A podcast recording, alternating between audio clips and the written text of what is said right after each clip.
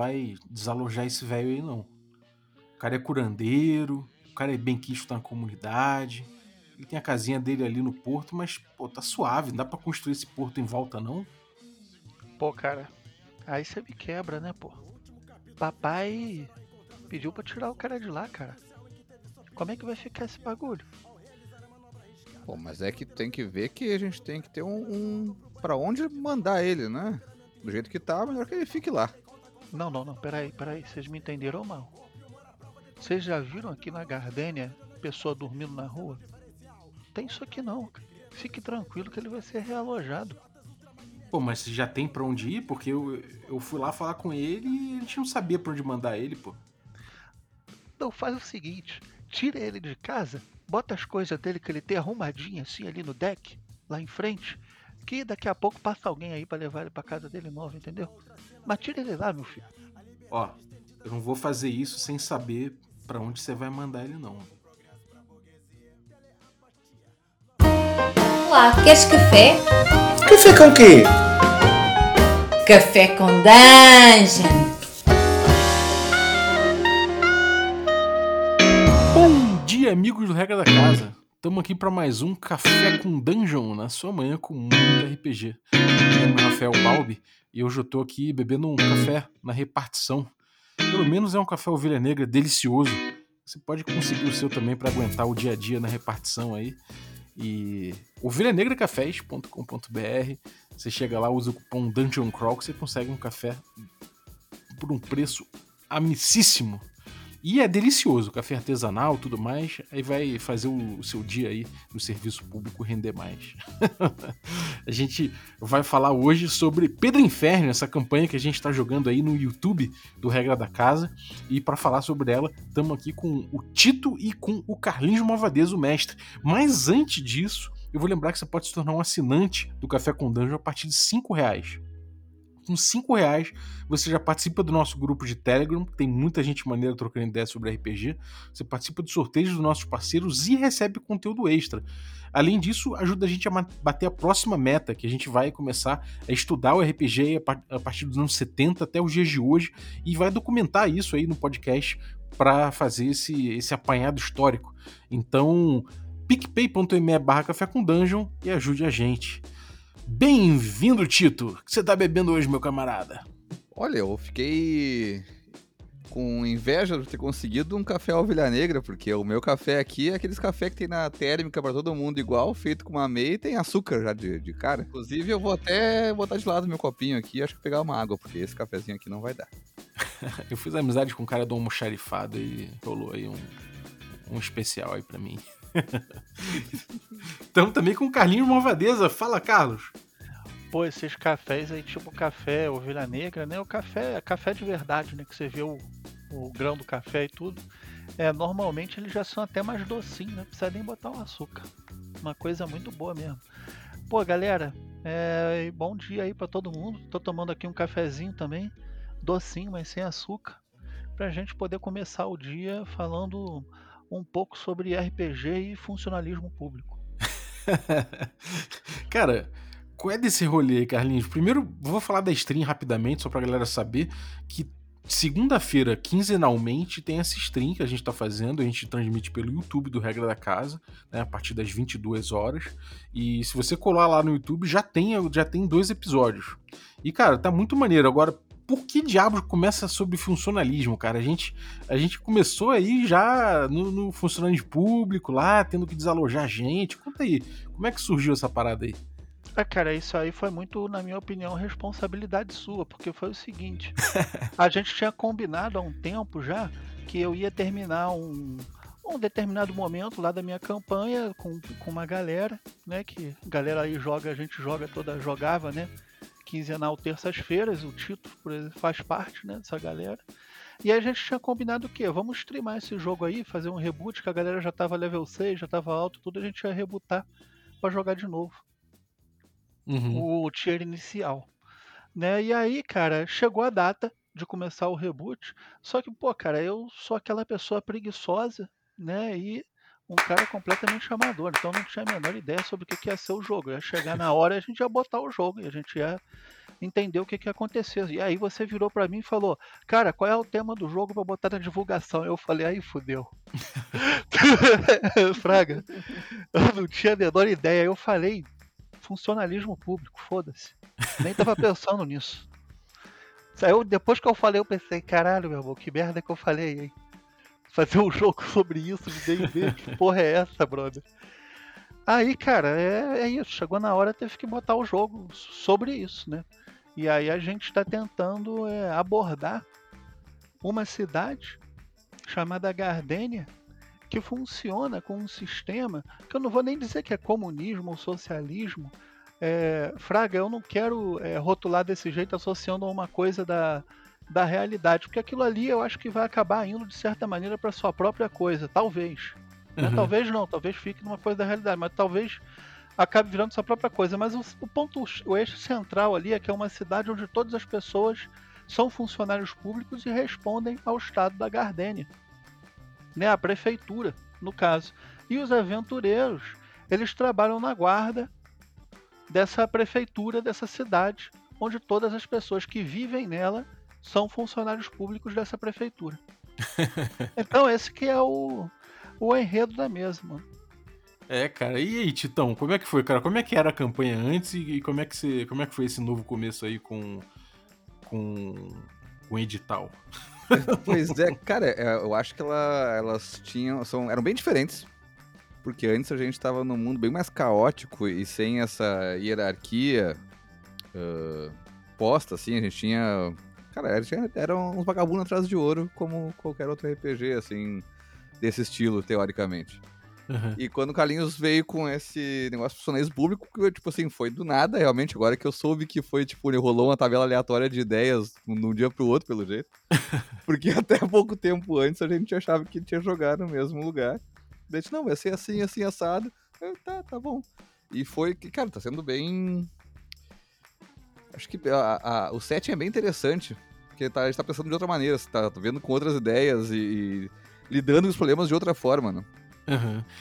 É, cara, agora tem uma coisa específica aí que é, vocês jogavam antes no Deep Carbon Observatory, é isso? Eram ins- inspirado em Deep Carbon? É isso aí, cara. O que acontece é o seguinte: é, eu peguei o Deep Carbon para mestrar, e aí, é, cara, é como toda pessoa que tá jogando RPG, eu li aquilo ali, comecei a executar o troço tal qual estava lá. Só que aí eu falei, pô, cara, respeito pra caralho, puta obra foda, livro lindo e tal, mas tipo, não casava com o meu estilo, Fraga, com, com as coisas que eu curto fazer na mesa e tal. Então eu falei, ah, cara, qu- quer saber? Foda-se. Não vou seguir mais esse negócio à risca, não. Vou colorir isso aí à minha maneira, botar meu. é, tipo de jogo que eu tô acostumado a botar. E aí eu fui modificando, modificando, modificando, modificando. Mas no final teve coisa que eu mantive à risca né, nessa outra mesa. Por exemplo, é, tesouro e desafio eu mantive à risca Aham. porque eu não queria ter o trabalho de, cal- de- de- de pensar e calcular desafio, não calcular num termo de nível de dificuldade, mas calcular e entender, dá para resolver isso? É, quais são saídas possíveis que eu já conheço, né? Esse- essa é a reflexão que você faz quando você está propondo, né? É, é, preparando desafios e tudo. Eu não queria fazer, eu, meu, eu tenho muita preguiça, entendeu? É que nem eu falei antes. Meu negócio é chegar na hora do jogo e aí a gente vê pra E onde eu- que vai. Ô Carlinhos, e, tu, e nesse. Em Pedro Inferno, tu fez a mesma coisa ou é já é pensado diferente, assim?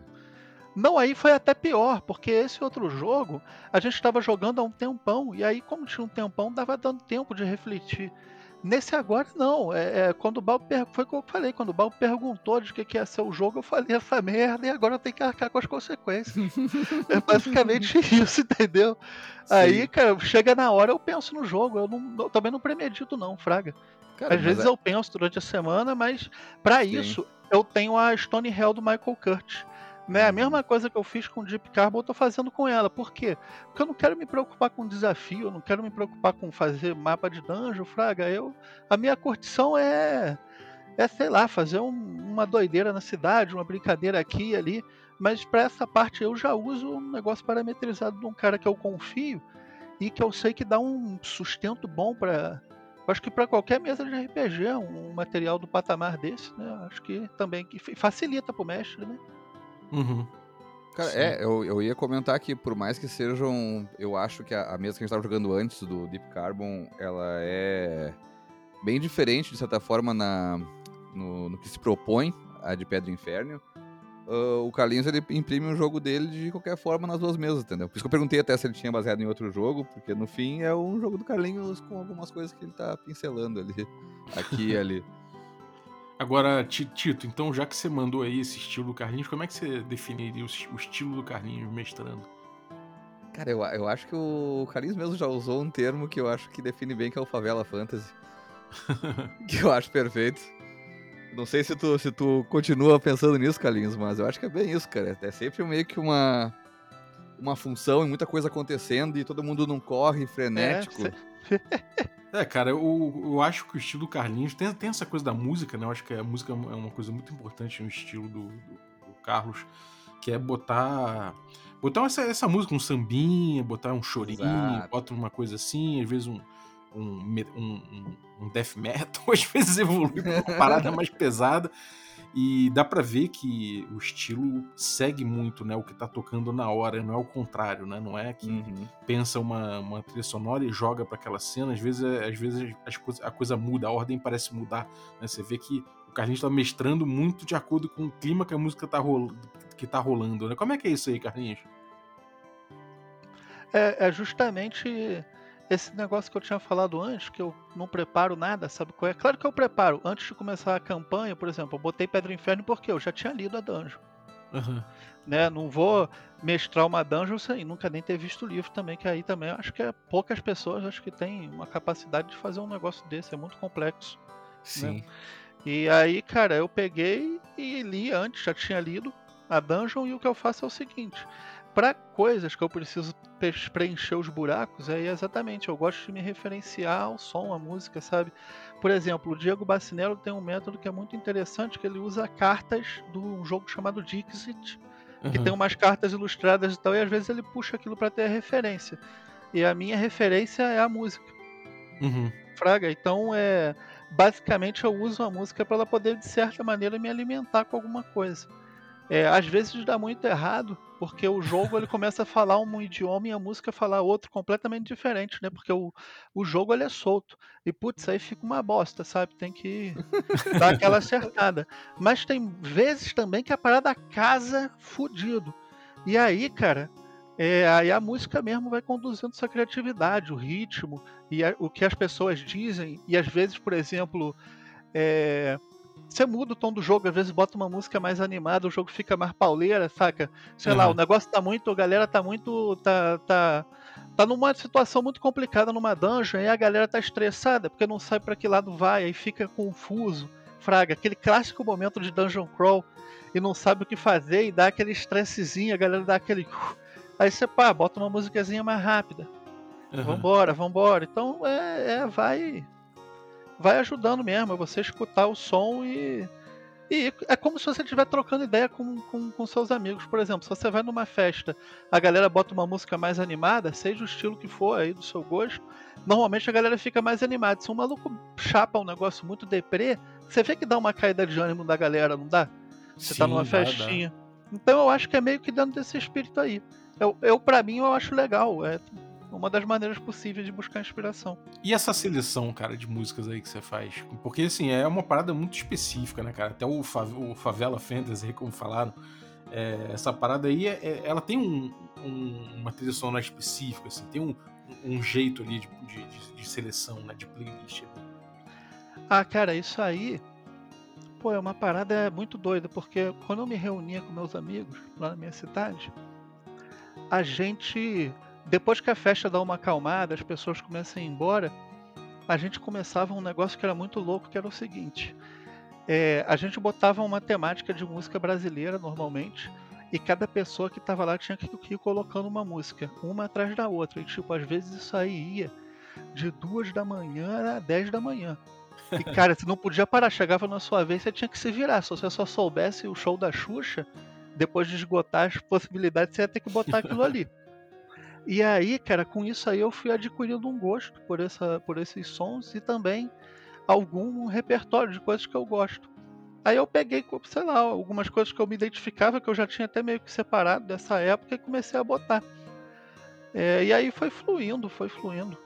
A primeira vez que eu usei isso foi uma mesa que tava com Kobe, cara, que eu é, botava a música, procurava outra música no YouTube, botava e por isso ficava um tempão sem música, foi zoado Aham. é, o início. Mas aí eu fui acostumando e é legal fazer as playlists. Então às vezes eu faço uma nova, eu procuro variar.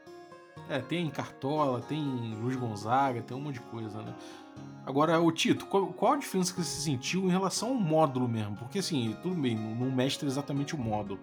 Mas a Sim. gente saiu do Deep Carbon Observatory, que é uma aventura, né? Ela tem todo um, um procedural ali naquela aventura. Existe uma, um setting específico, mas agora a gente tá jogando num, num- num módulo de origem que é um, Stone Hell, que é, é, que é uma mega dungeon, né? Você sentiu diferença, cara, nisso aí, nesse, nesse tipo de coisa? Ou re- pa- parece realmente o, mesmo, o mesmo mundo, mesma ficção?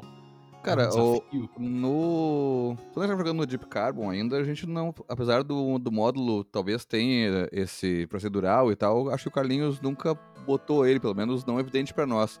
A gente tava indo e voltando e meio que fugindo, deixando o couro pra trás, era uma desgraça por cima do desgraça.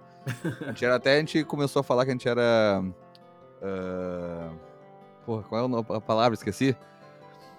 A gente fazia caridade, porque a gente deixava de pensar, a gente conseguiu 30 mil de gol, deixou 15 pra vila, porque não conseguia carregar e vamos embora. Entendeu? E, mas e daí nesse agora a gente tá. ah, o, o sentimento que eu tenho é o mesmo, que é essa liberdade, a gente vai fazer o que a gente quiser.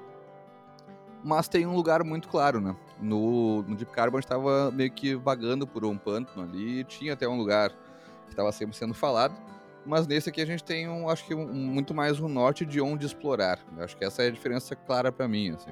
É, eu tô sentindo isso também. Eu, eu não joguei o outro, mas é, no Pedro Inferno, essa coisa da gente ter ali um local que a gente tá almejando invadir, explorar e tudo mais, é, ele dá uma ancorada onde a gente quer ir, né? Então isso, isso imagino que é, não perde o, o teor de sandbox, porque a gente pode fazer absolutamente o que a gente Sim. quiser, explorar pelo lado que a gente quiser, já deu pra ver que tem muitos lados pra explorar, mas ao mesmo tempo a gente tem um objetivo mais marcado, né?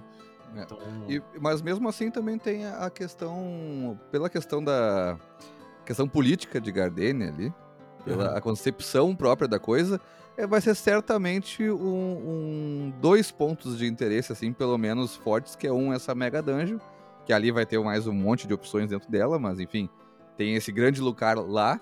E outro vai ser com a cidade, certamente, porque já começou ali, provavelmente isso vai trazer coisas para que a gente vai trazer de lá e vão gerar problemas que a gente é capaz de ficar sessões inteiras na cidade, né?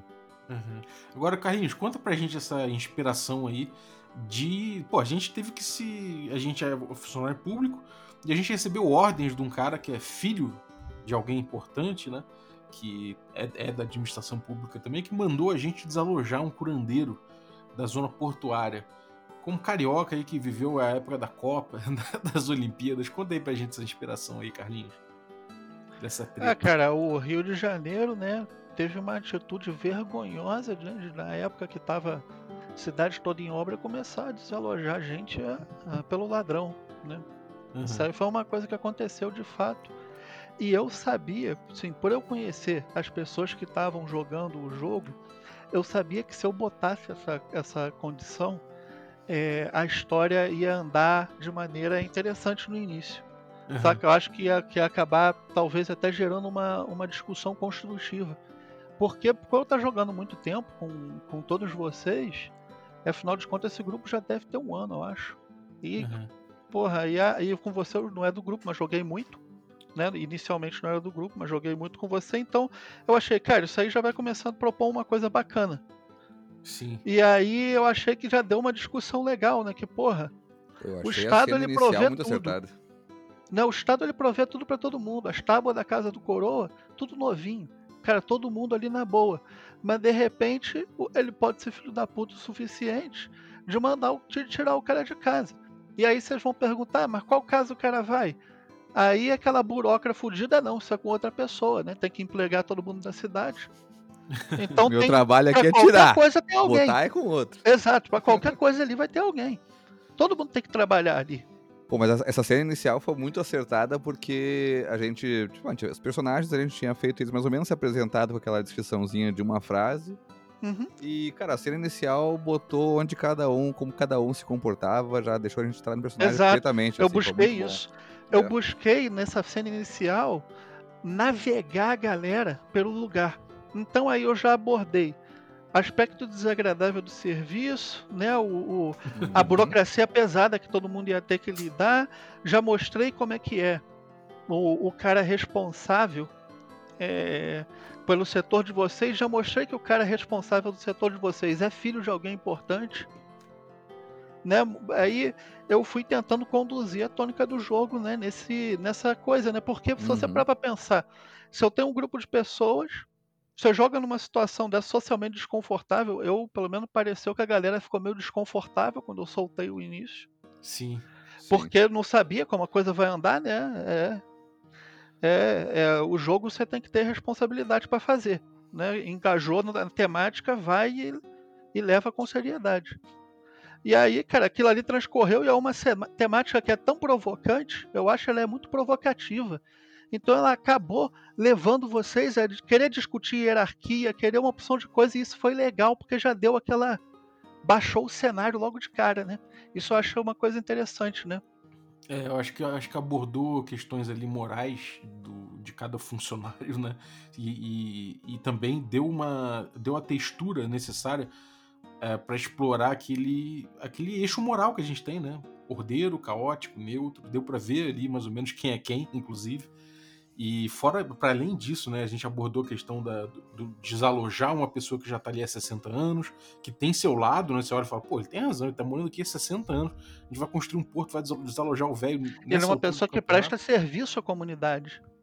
Exatamente. E fora, mas tem outro lado também, né? O Porto tá avançando pro bem comum e a gente tá falando de um estado que provê tudo pra todo mundo, não tem ninguém dormindo na rua, que não sei o que lá, e que dá tudo novinho pra todo mundo, mas tá sendo autoritário, né? Então tem tem é, tem lados, né? Tem não é uma situação fácil, porque justamente ela tem lados. Você pode olhar por diversos prismas aquilo, então dá variedade de, de colocação pra gente.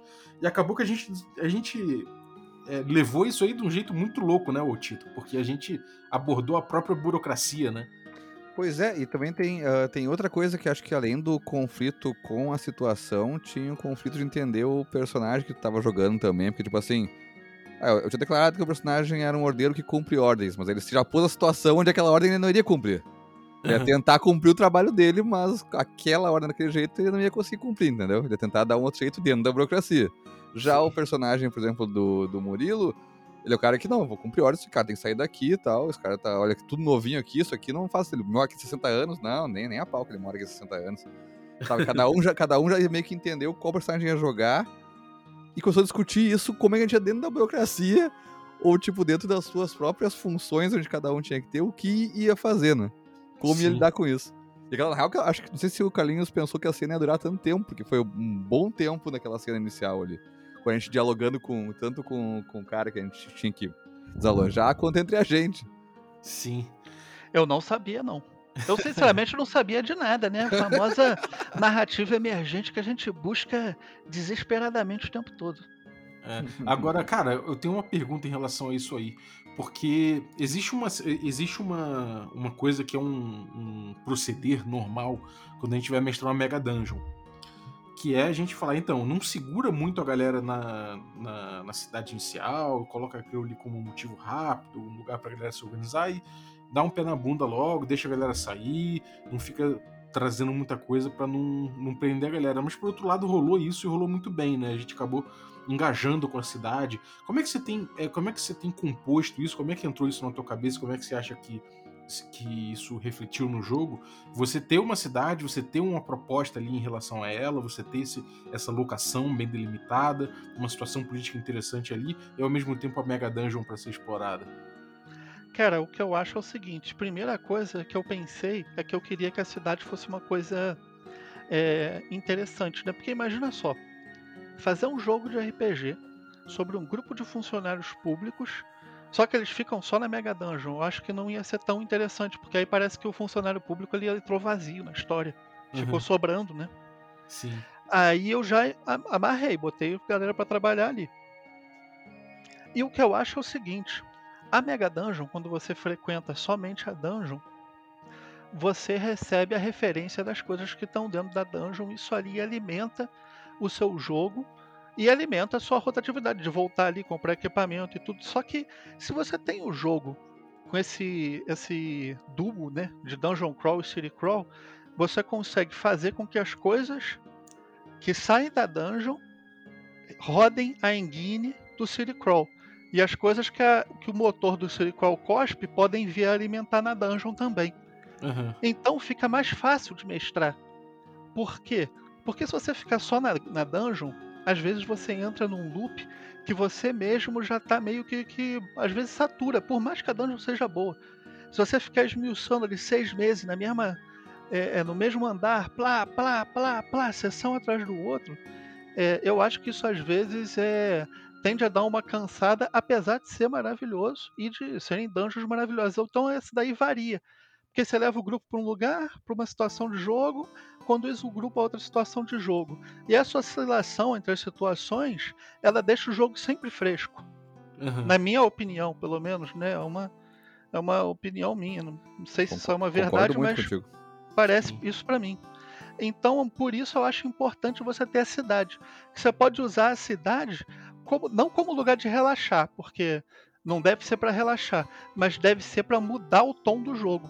Né? Porque na dungeon, por exemplo, o tempo que o grupo passa sem ninguém falar nada, inclusive o mestre, ele é muito maior do que numa cidade.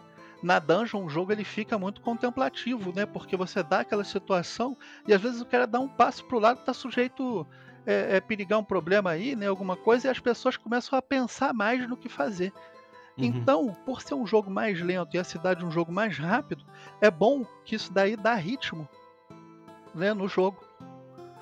Isso dá ritmo, porque quando o cara sai da cidade, ele já estava naquela discussão e o caramba, ele quer contemplar, ele vai e a gente contempla na dungeon. Quando eu falo cara, eu estou incluindo o, o mestre de jogo também né, Uhum. também é interessante para o mestre de jogo. E isso é uma coisa que eu tenho descoberto para mim, uma- tem sido uma descoberta pessoal para mim essa dinâmica. Não sei o que que vocês acham disso, qual a opinião de vocês. Cara, eu. eu... Pra mim, o que ficou claro é que eu tô explorando a dungeon pensando na hora que eu vou retornar pra cidade. É diferente, por exemplo, quando eu jogava, sei lá, quando eu jogava em Arcaia, que tinha Valeste, e Valeste era uma cidade que a gente era uma segura que a gente tinha que voltar pra lá pra começar outro jogo depois, entendeu? O máximo ia trocar um. trocar itens e coisa assim, ia ter uma pequena interação, mas o jogo era na dungeon. Aqui eu tô explorando a dungeon pensando, "Não, a gente vai ter que voltar pra lá, daqui a gente pode ser um ponto seguro pra gente voltar pra cá depois, ou a gente pode usar isso aqui pra trocar por dinheiro, pra botar o velho em outro lugar, pra tirar ele do porto. Umas coisas assim, entendeu? Pra mim é esse sentimento que tá, que tá rolando. Não só influencia em ter dois jogos diferentes, como um jogo influencia o outro também. Uhum. Sim. É, tem, tem uma coisa curiosa, né? Que é a gente explorar os ermos, explorar a dungeon, a mega dungeon lá, começar a entrar em Pedro Inferno e ficar se questionando o tempo todo. Mas será que isso é minha função? O que, eu tô fazendo aqui? Sim. O que que Gardenia, que, que, por que que Gardenia me botou aqui, né? Que que será que será que isso aqui é, cabe a mim mesmo? Mas ao mesmo tempo você entra numa de vou aproveitar que a cidade me mandou pra cá pra ver onde estão os homens cachorro, sei lá, uma, uma coisa meio meio chutada ali em relação a em relação ao que ao que é minha função, né? Eu sou era um vigia local ali. Então eu fico pensando, pô, e aí? É, é, vou, vou fazer alguma coisa aqui, pô, mas tem tanta coisa pra descobrir pra lá. Então isso ele pega um pouco por esse lado da descoberta, né? De você falar, pô, vou me aventurar mesmo. Então você se sente na pele de um cara que, na teoria, é, não precisaria tanto ir, né? Poderia, inclusive, encrespar, tentar falar, pô, não tá aqui no edital, minha função não é essa, não sei o quê. Ao mesmo tempo, você aceita aquilo pra explorar, pra contemplar, como o Carlinhos falou, né? Inclusive, é, essa, essa agenda de exploração, né, do, do, do jogo, é, para mim tem sido uma descoberta, a- a- talvez a maior descoberta dos últimos meses, assim, para mim, em termos de RPG, é justamente favorecer um pouco essa agenda de contemplação da, do, do que está sendo vivido ali, né? Do que está sendo criado em conjunto, né? De conhecer esses espaços com um certo encanto e não somente como uma coisa do desafio que eu vinha trabalhando tão forte durante o, o ano anterior, sabe? O início desse ano. Então, pra mim, isso tem sido uma coisa que tem movido muito a minha agenda pessoal dentro do jogo, sabe? Com certeza, cara, pra mim também.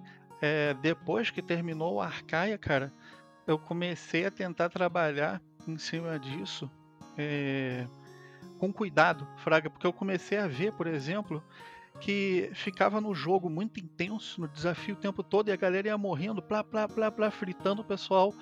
É, é, o, o, jogo não fica bacana, porque parece que não tem uma continuidade. Estou falando no meu caso. A minha experiência me levou a isso. Uhum. E o.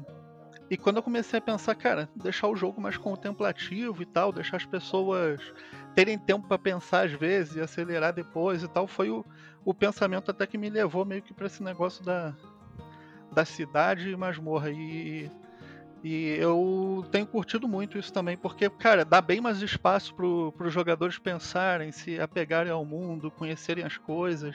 E morrer. É, e, e depois tá, depois tá pegado a tudo. É, mas é, é, é, é, uma parada que eu acho do old school, cara, é o seguinte. Hoje em dia eu penso muito nisso, mas o que eu acho mais maneiro no old school é você se apegar ao seu personagem. Cara, eu, por exemplo, o meu personagem lá no Piergotten, level 1, 1 de vida. Cara, eu já peguei 600 de XP, já tô apegado. Pois é. Eu vou Tamo me apegar mesmo, mesmo sabe por quê? Porque se eu jogar o jogo pensando que o personagem vai, vai morrer a qualquer momento, eu não vou jogar o jogo com a mesma intensidade. Eu, eu me conheço, Fraga. Não, claro que não. Então eu me apego mesmo, cara. Torço para ter uma arbitragem justa no jogo. No caso do Biergotten, acho que isso é inquestionável. Hum. É, e, e vou embora, cara, e faço o meu melhor. Eu, eu me sinto mais motivado assim, pelo menos. Total. Uhum. Cara, e, e, com essa agenda de. essa agenda contemplativa, como que o Balbi falou, uh, vocês estão achando que isso é uma maneira de dosar a parte onde o jogo é mais tenso para fazer as coisas tensas serem mais tensas, que é aquela coisa, se tudo for for tensão e for desafio o tempo todo, nada é tenso e desafiador o suficiente. Da, da mesma coisa que de um filme, por exemplo, né? Se tudo for assustador, nada é assustador. Se tudo for épico, nada é, é épico. também pro cara poder Acho que relaxar, tem um pouco cara. disso, assim. Tipo assim, ah, tá, cara, esse momento aqui a gente tá contemplando o, o amanhecer nesse lugar aqui e tal. Não tem nenhum perigo iminente, a gente já viu isso que não, a gente vai aproveitando essa caminhada até lá onde a gente tá tranquilo, para aí sim começar a entrar num lugar mais complicado. Vocês veem desse jeito também? Quer falar, Cara, Carlinhos? Eu, não, acho que isso é uma coisa, é, Tito, muito global, muito geral, e isso daí também tá no lugar arriscado, entendeu? Uhum. Porque às vezes você faz um lugar arriscado, só que você faz devagarinho. Sim, Sabe sim, qual é? O grupo é ele isso. fica lá, contempla, é, é, escolhe para onde vai, não fica aquele jogo, pá, pá, vamos, vamos, vamos, vamos. Fraga. E às vezes sim, o cara sim. tá na cidade, o jogo por si só ele já é ultra rápido. E uhum. às vezes, uhum. sei lá, mesmo você tá nos erros, mas aparece um encontro, alguma coisa que pode acelerar pra caramba o jogo. Mas Sim. é você entender, cara, a equação de botar é, é, é, desafios, é, ajustar tabelas de encontro para ficarem boas e tudo mais, ao ponto de que o jogo possa ficar contemplativo, mas preserve seu desafio, né? Que as pessoas, ao invés de estar o tempo todo correndo, correndo, correndo, correndo, sufocada, começam a poder relaxar e jogar, eh, e elas vão até detectar que algumas cenas elas podem jogar relaxado. Que é claro que pode dar merda, mas pelo menos não tá iminente. O cara ele tá relaxadão jogando, trocando ideia e tal, e às vezes tá apertado. Né? Uhum. Não, não, precisa ser ver uma vista, é uma, um estado de espírito da uhum. pessoa. É, tem uma coisa que eu acho sobre isso aí que. É, isso foi muito uma reflexão do Carlinhos mesmo, que eu acabei trazendo. E, e, no início eu até discordava dele. Eu falava, pô, mas eu tô pautando o desafio, desafio aqui justíssimo e tudo mais. Até a, a gente discutiu isso e tal. E com o tempo eu vim, eu vim entendendo as razões do, do, do Carlos nesse, nesse ponto da contemplação, porque. E, e eu, eu, eu vim entendendo isso quando, conforme eu escrevi o texto sobre a mestragem do D&D Moleque, que tá indo pra Zine. A Zine, inclusive, tá no, na reta final agora, a gente já terminou os textos, tá na revisão, para lançar pros apoiadores. Mas o que o, o texto que eu estava escrevendo era justamente sobre a postura do mestre no, nesse tipo de jogo. E que o mestre acaba tendo uma postura de ficar ali como se fosse um surfista, né? Vendo, uma, vendo a onda, a onda lá acontecendo, aí passa uma onda que não é boa, deixa rolar, passa outra, vai remando. Aí de repente vem uma onda foda, maneira pra caralho, aí pega aquela onda, aí faz, aquele, faz aquela explosão ali para pegar aquela onda. E isso eu já pensava há um tempo, só que de fato, como eu vim, como eu vim trabalhando muito essa coisa do desafio, da, de pautar o jogo no desafio em termos de rulings, em termos de, de arbitragem e de construir o, o desafio, eu tava fazendo isso demais.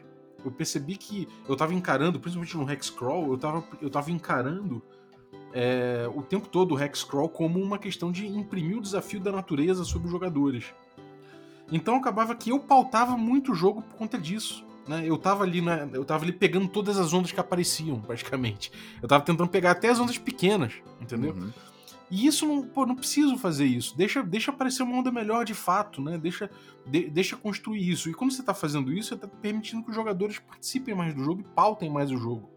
Né? Então acho que é, é, faz parte da, da, narrativa compartilhada você contemplar junto com o jogador e não necessariamente você se colocar nesse nessa postura de propor tanto o desafio o tempo todo, deixar ele emergir mais mesmo, entendeu? E isso acho que a contemplação permite. Você, você adotar uma postura contemplativa faz com que todo mundo acabe tendo uma descoberta junto, sabe, sobre esse mundo que que é essa coisa da exploração, né? O RPG de forma geral, a gente tem essa coisa de vamos explorar um mundo, né? E isso é tão gostoso de fazer, né? Até uma dungeon, como é uma coisa que a dungeon ela é um local de desafio intenso o tempo todo, sem dúvida. Mas é isso que o Carlinhos falou, né? É, até, na, até na dungeon existe ali um, um, um sentimento de, de, descoberta do maravilhoso. A gente tá num local. Cara, eu tô entrando aqui numa caverna feita para matar as pessoas porque tem um negócio enterrado ali por um cara que, que guardou pra, pro pós-vida. É tipo, cara, é, é mesmo grau de maravilha de você entrar na tumba do, Tutankhamon, do Tutankhamon, sabe? Sim. Cara, tem um exemplo que de um erro. Eu, erro que eu tô falando é subjetivo, tá? Erro segundo o que eu penso agora.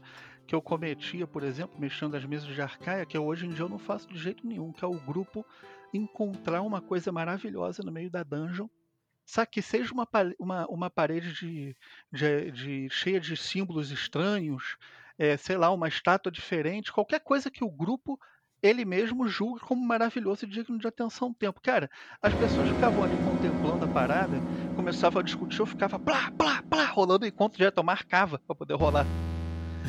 e aí, cara, alguma hora, cara, o grupo fica meia hora ali, você já rolou três encontros. Então, uma hora, cara, cai o encontro efetivamente.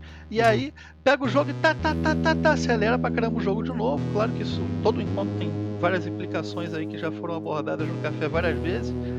É, e hoje em dia, por exemplo, eu penso que quando o grupo está num momento desse, a não ser que seja uma instrução muito explícita da, da, da dungeon, daquele lugar, que para funcionar você precisa efetivamente ter essa predisposição dessa pressão, se não for uma coisa com, com isso parametrizado, cara, eu deixo a galera na boa. Uhum. Deixo a galera conversar. Eu só me preocupo, por exemplo, com o horário do dia do jogo. Tirando isso, deixo a galera conversar mais. Se tiver se estendendo muito, eu rolo um encontro, por exemplo, mas eu deixo o cara ficar na cena um tempo, tranquilo, debatendo, discutindo, porque eu acho que dentro da minha visão, por exemplo, isso daí é você esperar potencialmente uma onda muito mais foda. que você imagina, você tem uma parede, por exemplo, que quando o cara lê aquilo ali, aquilo ali revela para ele uma parte muito foda da dungeon, com desafios muito maneiros e tudo. Ou de repente o cara vai inspecionar, aquilo ali é uma armadilha é, que acende e começa a, a, sei lá, meu irmão, a sair água, qualquer porra, nem isso é irrelevante. Mas se você ficar pressionando o cara todo o tempo, não deixa ele ficar parado, não deixa o cara fazer nada, ele deixa de contemplar e com isso ele deixa de acessar muita coisa daquele conteúdo que ele podia estar aproveitando. Uhum. Na, na dungeon eu vejo dessa maneira. E às vezes até assimilar também, né? Porque acho que todo mundo já passou aquele bom tempo onde, tipo, tu fica pensando, tá, mas uma porta pra cá, e a, o segundo andar, daí começa a perguntar pros outros, daqui a pouco tu vê que não era aquilo ali, tipo. E já passamos correndo e tá rolando com aleatório e foi embora e no fim tu não entendeu como é que era a sala que tava antes. Exato. Exato. Parece mas um trem fantasma, sabe? É, mas, Exato. O, mas uma coisa que eu, que eu acho que entendi quando tava na sua pergunta que eu tinha feito antes era se vocês por exemplo, diminuíram a frequência de, de desafios ou só ah, relaxaram a maneira de descrever esses desafios? Que essa coisa contemplativa, tipo assim, cara, não precisa ter desafio o tempo todo. Ah, não, mas vai- ó, vai surgir. se ou você. é tipo. va- Vai. Ou vocês estão descrevendo, deixar de escrever. As descrições têm espaços maiores para ter esse momento de contemplação. Essa é, essa, essa é a minha questão, entendeu? Eu acho o seguinte, quando tem o desafio, você deve tentar trazer ele de forma mais transparente possível. Uhum. É, então, em relação à descrição do desafio, eu acho que cos- costumo fazer a descrição da mesma maneira. É, a do ambiente talvez tenha mudado, mas muito mais que, que mudar isso, por exemplo, para mim, às vezes é mais uma questão também de pressão externa. Uhum. Né? Jogar com menos pressão externa e de repente Sim. focar em fazer a pressão naquele lugar. Talvez isso, em determinados momentos isso é interessante para dar essa, essa tônica, mas não só isso. Dentro da minha visão também, né? Sei lá. Sim. O que, É, que você cara, acha, Balbi? Eu, eu acho que tem uma coisa aí que é o seguinte. é, quando você tá, sei lá, o encontro, encontro randômico, por exemplo, né? O encontro randômico é, é uma coisa que se você começa a, a rolar o tempo todo, você bota muito mais pressão. Existem é, é, o, o elementos do cenário, por exemplo, se você constrói o teu cenário e tudo que você pensa ali é de como você está desafiando o grupo, você também está botando muita pressão. Então acaba que o grupo ele, ele, ele quer evitar o tempo todo a contemplar. Ele não quer contemplar, ele quer evitar. Uhum. Ele quer pensar no ritmo, ele quer pensar na eficiência da, da, da jornada, ele quer pensar em outras coisas. Então, eu acho que de forma geral, se você é, imprime menos o, um- o desafio de forma, não vou dizer artificial, porque pode ser natural também, mas se você realmente tem um pouco mais de medida em relação a isso, né? Se você não, não propõe o tempo todo, se você fica mais reflexivo em relação a isso também, em relação ao espaço, em relação ao, ao- ao tipo de coisa que pode encontrar, os jogadores acabam contemplando você também. E aí você pauta menos. Aquela- Aquela coisa da caravana Donner, né, que é um dos princípios do Quick Primer, eu acho que leva a gente a pensar às vezes que a gente tem que botar desafio o tempo todo, que toda jornada vai ser uma caravana Donner, que a galera vai terminar sem recursos e cometer canibalismo. Mas não é assim, né? De fato, isso pode acontecer. Eu acho que é importante que isso possa acontecer se o grupo der mole. Mas que você não precisa ficar futucando para que isso aconteça, sabe? Cara, isso vai acabar acontecendo ao longo do jogo, né? Tipo assim, se o jogo quiser, isso vai acontecer, porque vai ter um que vai tomar uma decisão que vai, o outro vai achar legal. Quando vê, tá todo mundo na caravana indo pro fim do penhasco já. É, É, isso pode acontecer. E eu acho que quando acontecer vai ser especial, porque isso acontecer sempre, né? Ou se sempre você sente que você está sendo empurrado pela experiência que o mestre está propondo, né? Dentro da- de- de- dessa filosofia. Se o mestre está sempre propondo uma caravana donor para você, como, como possibilidade, você não vai contemplar. Né? Você não vai engajar de um jeito, de um jeito que a- a gente engaja quando a gente está no local. Mesmo que a gente esteja invadindo, sei lá, aqui, no- aqui em São Bernardo tinha o tal do Best que era um, um, um shopping abandonado. Tava só os escombros. Várias pessoas entravam lá por diversão e era perigosíssimo, né? Mas o fato de você entrar no local, mesmo que seja extremamente perigoso, existe a maravilha da contemplação. Você tá entrando, caraca, olha só que doido, um lugar arruinado, nunca vi nada assim. Olha o fosso do elevador, cheio d'água, deve ter um mosquito aqui pra caralho. Será que mora alguém aqui? Esse tipo de, de, de pensamento, ele só vem quando você não tá falando, caraca, eu preciso sobreviver, eu preciso sobreviver, sabe? Se tem alguma coisa diferente, você engaja, você quer ver, você quer descobrir. Pô, se você tá imprimindo o desafio o tempo todo, o jogador fala, cara, eu não quero ir pra lá. Sabe? Por que, que eu entraria no Best? Exatamente, exatamente. É totalmente isso. Por mais que se possa colocar, por exemplo, cara, no, no Best tem tesouro. Mas o cara fala, cara, pra mim a morte é certa. Se eu falar, porque eu tô vendo a tua postura em relação a isso, né? Eu não vou entrar. Sim. Se o jogo não é contemplativo, o jogador ele fica arisco, né? E passa a começar a ter medo de interagir com aquele mundo e aí passa a aproveitar menos o mundo, na minha opinião. Né? É, e não só o jogador, sim. o mestre também aproveita menos, porque qu- quanto o jogador aproveita é quanto o mestre aproveita. Né? Se os jogadores estão aproveitando, o mestre está aproveitando. E o- como você, como mestre, você quer que o cara deixe de catucar aquela pedra que tem um negócio super maneiro, porque ele sabe que, sei lá, se ele levantar aquela pedra, vai levantar um zumbi ali de dentro, porra, ou então você vai, cara, levanta a pedra, joga encontro aleatório, 10 minutos pra levantar a pedra. é, porra, é foda, né? Você fica arisco pra fazer tudo, né? Levantar uma pedra vira 10 minutos e por aí vai. Aí, cara, é. Aí o cara fica arisco, ele não interage mais com o mundo. E contemplando os jogadores, eles ficam mais relaxados pra poder pegar as coisas que estão ali, né? E, cara, eu era tão. O meu, meu grupo era tão arisco, tão arisco, e vários que eu tinha eram tão arisco que quando eu comecei a desacelerar, a galera ela não entendia. E começava passando varado por tudo. Continuava tentando correr uma maratona, uma, uma, um 100 metros raso numa corrida de São Silvestre. Uhum. Eu, eu E acho que aí, o Deep cara, Carbon tava assim, hein, cara. é, até o tava- pessoal tava com medo de entender. todo mundo. É, até o pessoal entender que o troço estava mais relaxado, de, de- levou tempo. Uhum. É, isso aí, cara, foi realmente o, o Uri Glória. Você, você até fez feedback em relação a isso, né, cara? Só que na época a gente interpretou esse feedback de que tava muito opressor, a marcha tava opressora, a gente interpretou. Quer dizer, foi uma lição também, né? De que a gente não devia fazer somente antecipação do perigo, mas da oportunidade. Mas eu acho que com o tempo isso veio revelando essas reflexões sobre a contemplação de que isso não é o suficiente, né? Você simplesmente botar recompensa nem sempre compra o jogador. Se for. é, se for. Se o risco né, for tão evidente, tão alto o tempo todo, o jogador simplesmente ele prefere ficar vivo do que tentar é, correr o risco para conseguir um- uma recompensa, né? Então não é suficiente você dar o foreshadowing, né, uma antecipação da recompensa. Você tem também que permitir, né, que o clima não seja tão hostil o tempo todo, que exista contraste. Contraste, acho que é um um dos fundamentos do design e também do RPG. Não, é, se, se tem uma região onde ela é muito perigosa e o risco é iminente sempre, o caminho até chegar naquela região não precisa ser assim também, porque senão. Bom, se eu chegar lá, vai ser difícil de eu conseguir as coisas com vida e eu sair com vida. Se eu já Exatamente. estiver saindo todo lanhado, carregando meus ourinhos devagarinho, e todo esse caminho de volta for difícil, bom, talvez eu acho que eu não consiga ir lá, não é nem que não queira. Eu, vai, esse, esse não, não vai rolar, entendeu? Vai ser, tipo, muita coisa em cima da outra. Mas se o caminho até lá for mais tranquilo, lá pode ser pode pressionar, né? Sim. Como é que você tá sentindo isso, Tito, no, no Pedro Inferno? Como é que tá essa contemplação pra você? Cara, eu, eu a gente tá bem, bem no início ainda, cara. Eu acho que a gente Sim. tá. Eu, eu tô mantendo certa inocência. Pensando no personagem mesmo, vendo um lugar que agora ele vê, eu começo a ver os perigos que tem ali, né? Uhum. Porque.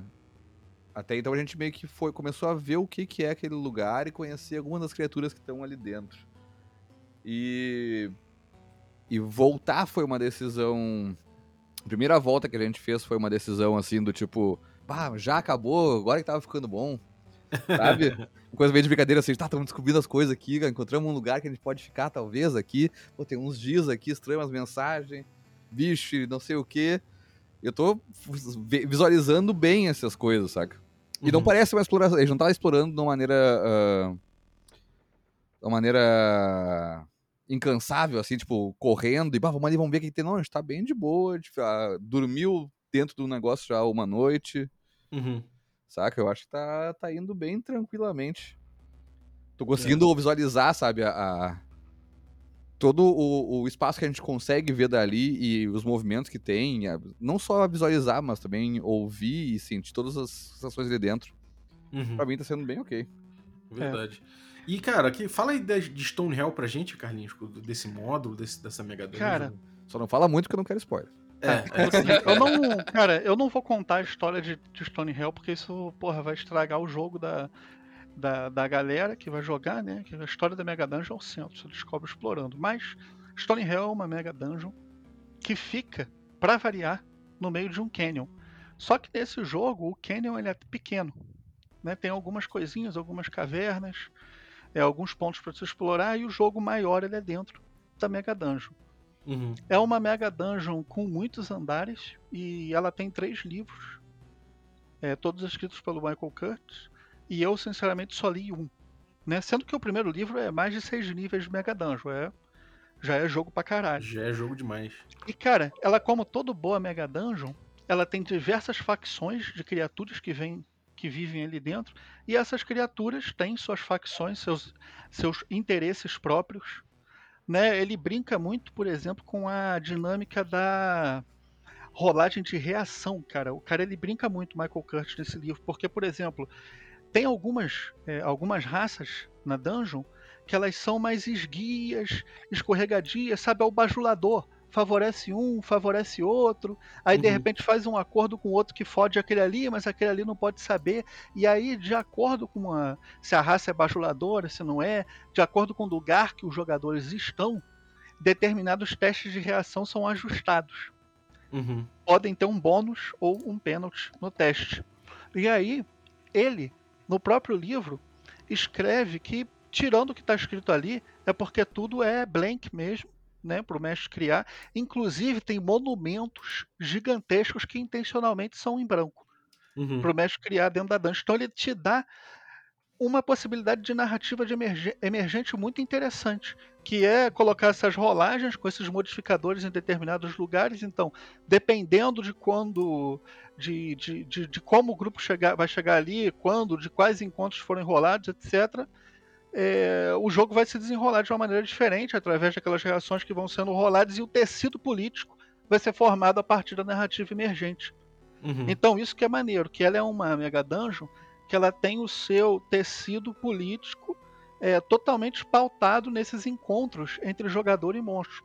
E isso para mim é uma coisa que é muito diferente, porque o que eu estava acostumado dentro das mega dungeons era dos dos NPCs, digamos assim, entre aspas, né, dos inimigos, eles terem suas relações entre eles, mas como eles interagem com o jogador e como que eles é, é, soltam aquilo do jogador, para mim não ficava tão claro, pelo menos não incentivava isso. Esse livro ele também não te pauta, ele fala para rolar reação, mas se você rolou reação, você vai gerar alguma coisa ali diferente. Então eu achei isso daí bem interessante sobre essa Mega Dungeon eu acho que essa Mega Dungeon, ela é uma Mega Dungeon que ela é boa, por exemplo, é, naquele sentido clássico da Mega Dungeon, de quanto mais longe você vai, mais difícil fica. Uhum. Sabe, ela é, ela é clássica nesse ponto. Se o grupo, por exemplo, é um grupo de gente afobada, quer ficar descendo escada, tá sujeito a ficar complicado, rápido. Olha, já, já tem uma Né? dica aí, ó. Se o grupo tiver afobação. E ela é uma mega dungeon muito clássica no sentido também de que não existe acesso fácil a, a, a pontos diferentes da dungeon. Uhum. Muitas vezes é, você vai entrar pela entrada principal, né? Claro que não tem só essa maneira e nem só essa entrada. Você vai ter que entrar por ela e andar legal. Uhum. Então, isso daí ele mostra outro jogo, que é o seguinte: com todo esse pessoal morando nesse lugar. A parada é extremamente viva e povoada e tem alas com todas as criaturas possíveis. Eu não posso ficar saindo daí. Porque Uhum. se eu sair, eu não vou conseguir entrar. É, é, Sair é uma é, decisão difícil, que, né? é, exato. Então isso aí estimula aquilo que todo mundo gosta, construção de base dentro de dungeon. Acho que todo mundo, quase todo mundo que joga old school curte. Uhum. Eu acho isso. Então, de certa maneira, ele estimula isso. Eu tinha o costume de ver esse negócio de não ter entrada fácil para vários níveis e tudo como uma coisa negativa. Sinceramente, eu, eu quando estava vendo Mega Dungeon, eu considerava isso aí um contra. Só que agora, como eu estou usando essa, eu estou buscando ser otimista e tentar entender isso, na verdade, como uma coisa boa para gerar uma narrativa diferente daquela que eu estava acostumado. Ela E ela pode ser uma coisa- falha de design, né? Mas não parece ser o caso dessa. Ela pode, Não acho- estar é, incluído na função. O Michael Curtis ele é bem experiente. É, pode ser que seja, mas não sei. Eu prefiro acreditar que ele é, entendeu isso. Sabe o que que é muito maneiro dessa Mega Dungeon também? É o seguinte, cara. Ela, com um spread só, você tem toda a descrição de todo um mapa. Em um spread de página, né? Um livro aberto assim, olhando, Sim. você tem toda a descrição. Então, você não precisa folhear. Né? Tem outras Mega Dungeons que eu joguei que eu tinha que folhear muito o livro. Essa não, você Sim, abre, plá, bota o livro na tua frente, cara, 16, plá, você vai ali aqui. Pronto. E cada sala, é, eu não vi sala até agora que fosse mais do que um parágrafozinho de 4, 5 linhas. Isso é o maior. Legal. Normalmente é uma linha. E isso é muito bom. Aproveitando essa função de de usabilidade, o que eu fiquei curioso é essa coisa das relações políticas dentro da Mega Dungeon. É fácil de gerenciar isso ou vira uma dor de cabeça infernal? Ah, cara, eu vou te falar que eu acho tranquilo. Por quê? Uhum. Sabe o que, é que eu tenho dor de cabeça? Em gerenciar muita mudança de estado de facção com os entre os NPCs. Eu acho isso difícil Uhum. de Uhum. gerenciar. Só que eu acho que É os nessa bastidores, né? eu vou, é, eu vou gerenciar muito mais como os jogadores, com pequenos ajustes aos NPCs do que ao contrário. Então, por isso, eu acho que vai ser mais fácil, porque toda a interação que é com o jogador, eu tendo a entender que marca mais o jogo, né? Porque o jogador, ele é o, É o o supra-sumo do jogo, exato. Sim. É, cara, maneiro. A gente, a gente pode fazer no futuro aí, pra não dar spoilers agora, a gente pode fazer no futuro. Claro, não vai ter spoiler também, mas a gente pode falar no futuro um pouco mais da, da Stone Hell, né? E abordar um pouco mais isso aí. Mas de, de cara, dá pra. Eu, eu também já dei uma olhada na, na Stone Hell. A gente, antes de pegar a Arcai, a gente cogitou pegar ela, né? Mas é, é, eu acho que teve muito uma coisa do. é, estética, né? Uma coisa estética, assim, da gente pegar o livro e ver que ele não é. Sei lá, a diagramação dele tem cara de ser mais antiga, né? Do que a diagramação dos, dos, dos módulos do Gillespie. E a a- a- as módulos, dos módulos do Gillespie acabaram chamando mais atenção. Mas o Stonehell, ela é uma boa dungeon, dava pra ver que era uma boa dungeon e que ela merece realmente uma atenção, apesar de, de parecer mais. parecer de outra, de outra geração, né? Ela é menos produto, né? É, exatamente. Ela é mais anotação, né? Exatamente. Sim. Mas é uma bela dungeon, uma bela dungeon. Acho que vale quem curte Mega Dungeon, vale a pena dar uma pegar. Até porque o Michael Curtis a gente conhece o trabalho dele do DCC Sim. e sabe que é muito bom, Sim. de fato. E sabe uma coisa legal? Que dentro do nosso cenário de RPG aqui no Brasil, a gente tem muita referência da Mega Dungeon do Gillespie. Eu quis trazer essa é, pra gente jogar junto. E eu ainda nem tenho opinião formada, né? Eu joguei pouco ela ainda, entendeu? Vocês viram Uhum. aí, todo mundo viu que eu joguei, eu joguei pouco. Então ainda não tenho opinião formada. Mas é maneiro você experimentar a mesma coisa que você já está acostumado, só que de outro autor. Né? É, Porque você vê que, é, é, que a língua falada ela não é uma só. Você, você começa a aprender outro idioma também. Isso daí é muito maneiro, porque aí é, você pegando todo esse background de várias pessoas e várias referências, você tem uma ideia melhor do que é aquilo ali, até mesmo para mestrar seu autor preferido depois. Sim, sem dúvida, cara. Sem dúvida.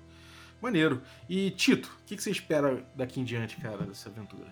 Cara, eu espero conseguir o meu tão sonhado seguro saúde e que pague minhas horas extras por ter ficado em Pedra Inferno. Exatamente. Eu, eu tô afim de, de, de matar essa questão dos homens cachorro aí. De ver como ficou a situação do velho da casa. Eu quero, eu fiquei curioso, eu, fiquei. Eu, eu fiquei meio puto com a história, então queria é, dar um jeito de. De salvar ele dali, de deixar a casa dele, da galera construir o porto em volta, deixar ele como atração. Porra, deixa o velho ali. Então fiquei curioso de ver como é que vai ficar essa situação. E eu tô curioso de ver como é que. Eu tô curioso de ver um desafio que eu imagino que o Carlinhos esteja passando, que é justamente de, de fazer esses dois mundos se comunicarem, né? A vida do funcionário público, que na teoria é uma, uma vida da cidade ali, e dessa coisa da gente, de empurrar a gente, né? De, de, de dar um impulso pra gente ir pra Mega Dungeon. Isso aí eu tô curioso de como é que vai ser, como é que vai ser resolvido. Pois é, tem, o, o- tem uma coisa que, que é muito. É muito louco que a, a- o funcionário público geralmente é a- o que atrai ali é a estabilidade e segurança. Exatamente. e daí tu- os nossos funcionários públicos estão indo numa mina abandonada atrás dos homens cachorro. Cara, isso não é nem estável nem seguro. É, mas tem que ver que nesse lugar todo mundo é funcionário público. Claro. Sim, alguém tem que fazer esse serviço, né? Maneiro. O que, que você espera, Carlinhos, daqui, daqui pra frente com Pedro Inferno? Cara, é, eu espero, é, do ponto de vista prático, é, terminar de escrever a cidade de Gardênia, porque eu fiz uma cidade antes dessa, que foi Vilar do Rio, até que o Tito estava jogando também. Já escrevi ela, e agora eu quero escrever Gardênia. E para mim nada melhor para escrever do que jogar. Então eu quero jogar em Gardênia o suficiente para poder escrever ela. E eu quero jogar em Pedro Inferno o suficiente é, para ter uma boa ideia ali do, de como é que funciona, da exploração do resultado e até mesmo o suficiente para me sentir, por exemplo, confiante de falar sobre o livro, né, de uma maneira mais é, clara, né, Uhum. de dizer, dar, dar minha opinião também. É, espero muito que a gente consiga pelo menos fazer o tier do Adventurer todo. Isso ia ser bem bacana, e se o pessoal quiser até mais.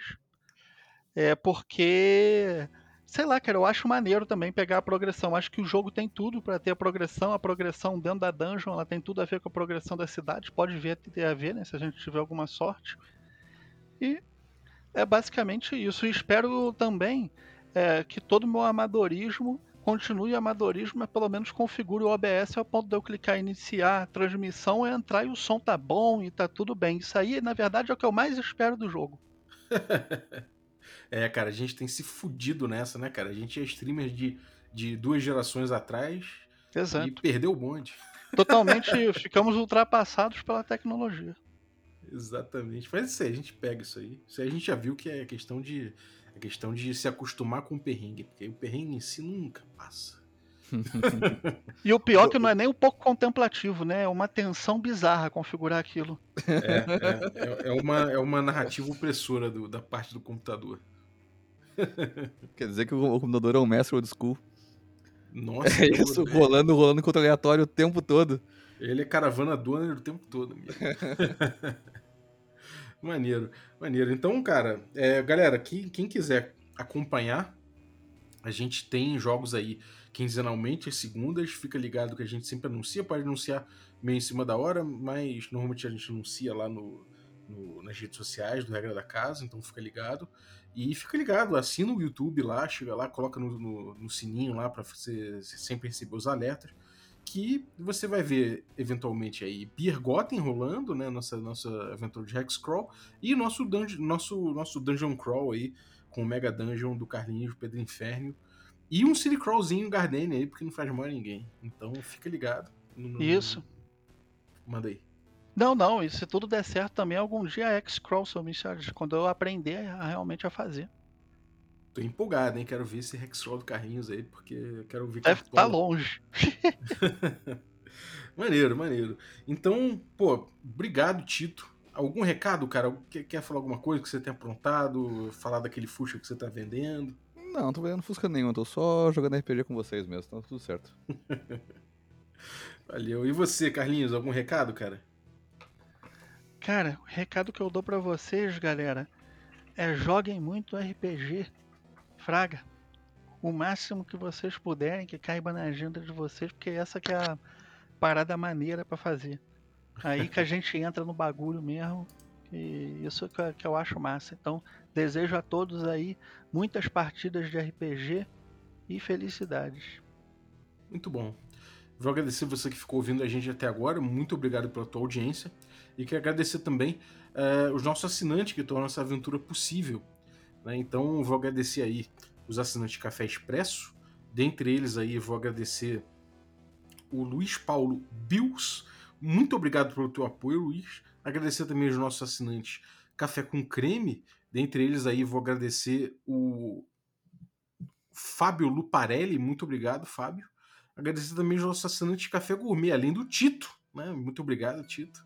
De nada. Agradecer aí Abílio Júnior, Adriel Lucas, Bruno Cobb, Caio Messias, Daniel Melo, Denis Lima, Diego Sextito, Erasmo Barros, Francioli Araújo, Gilvan Gouveia, Jean Paz, Marcos Paulo Ribeiro, Matheus Guax, Pati Brito, Marcelo Craven, Pedro Cocola, eh, Rafael Caetano Mingo, o Rafael Cruz, o Rafael Garotti, o Ricardo Mate, o Rodrigo e o Rodrigo de Lima Gonzalez. Galera, muito obrigado pelo apoio de vocês. Um abraço e fiquem aí com os links do nosso YouTube para você ver essas maravilhas de mesa aí do Carlinhos Malvadeza. Valeu, um abraço e até a próxima. E Balbi, sequelei. Se Hum. liga só, eu quero mandar um agradecimento pra você, pro Tito, pro César, pro Craven, pro Murilo, né? Nosso time maravilhoso aí de, de Pedra e Inferno, porque, porra, o, o mais importante da mesa, e pro Renan também, porque o mais importante da mesa é- são vocês, né? Isso que faz o jogo ser bom, na real. Então, obrigado a todo mundo que tá jogando o jogo, que, porra, fico muito feliz de ter um time tão bom de jogador. Muito privilégio isso. Obrigado aí, galera. Ah, isso aí. E também sequelei porque eu esqueci de dar notícia. Que em breve, no feed do Café com Dungeon, vamos ter Pedro Inferno também. Então, se você não é um cara do YouTube, se você não tem tempo de ver vídeo, se você quer ouvir aí o áudio desse, desse jogaço, você vai poder conferir no, no feed do Café com Dungeon muito em breve. Então fica ligado. Editado pelo Tito, né? Que Editado está pelo aqui Tito. conosco. A gente sequelou, devia ter falado uma sessão sobre isso. É. O Editado Tito, inclusive, que é editor de, de vídeo de, de cheia, né? De vídeo não, de De áudio, né? De vídeo também, tipo, mas, De de, vídeo também. mas é de cheia é pouco. Me garanto mais no áudio. É menos uma coisa, né? Vídeo e áudio, são duas coisas daí, né? É, e, e- e músico também, né? Então, música também não, não é, né? Caralho, né? O cara é pica. É, Não é pouca coisa, não. Sou só funcionário público. É, E eu, eu, cara, eu, eu esqueci de falar também, o meu, meu objetivo aí com o Pedro Inferno é fazer uma, fazer uma comuna anarquista aí, será que existe isso? Mas uma, fazer uma, uma, uma célula anarquista ali dentro para derrubar o governo opressor. Nós Balbi, temos um cafofo dar- lá que, que pode acontecer o, o estopim das coisas.